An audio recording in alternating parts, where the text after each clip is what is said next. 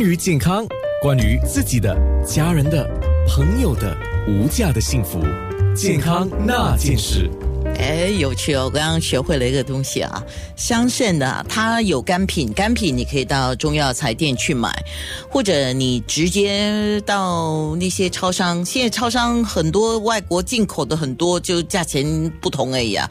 那个香葚呢，如果你是买新鲜的，哇塞！我刚刚学会了，mulberry，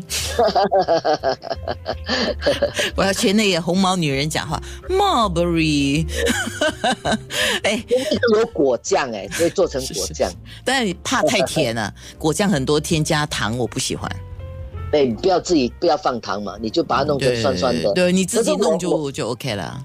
可是我觉得干的是蛮好吃的。现在你如果买得到那种晒干的哦，你把它稍微洗一下，然后你保留一点水分，水分给它稍微完全透又又湿回去的时候，其实你吃起来是甜的。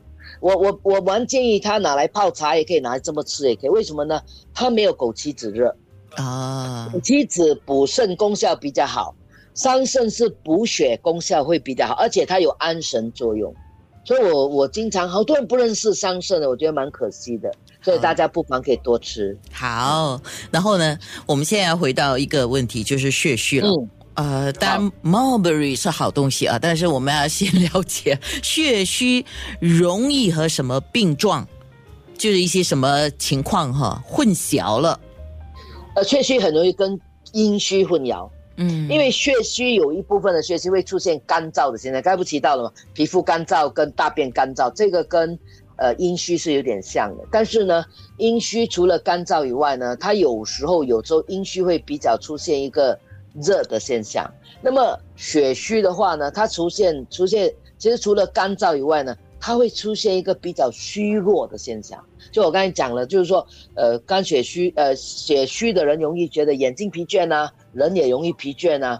那么，那么睡眠可能也不不不够沉呐。皮肤干以外呢？你会看到血虚的病人呢，他除啊或者血虚的体质的人，他的皮肤除了干以外，你会发现要么就比较黄，要么就比较苍白，所以这个是血虚跟阴虚相对来讲比较容易混淆的一个症候。嗯，另外呢，血虚还有一个比较跟容易混淆，就好像我们刚才说了肾虚的病人，可是血虚人们比较偏于睡眠不好啦、肌肉麻木啊这些等等。如果有肾虚的话，通常会腰腿酸软啊这些。所以其实有时候很难完全截然分开，因为他们都是有关联的。因为我刚才说了，呃，血的来源除了从食物以外呢，我们中医也是说可以从我身体储备的肾精，就肝呃肾脏的肾精精华的精，从肾精里面直接转化成血液，哦，所以这个是比较容易混淆的。是，刚才医师有一直提到啊，就现在的人爱美了。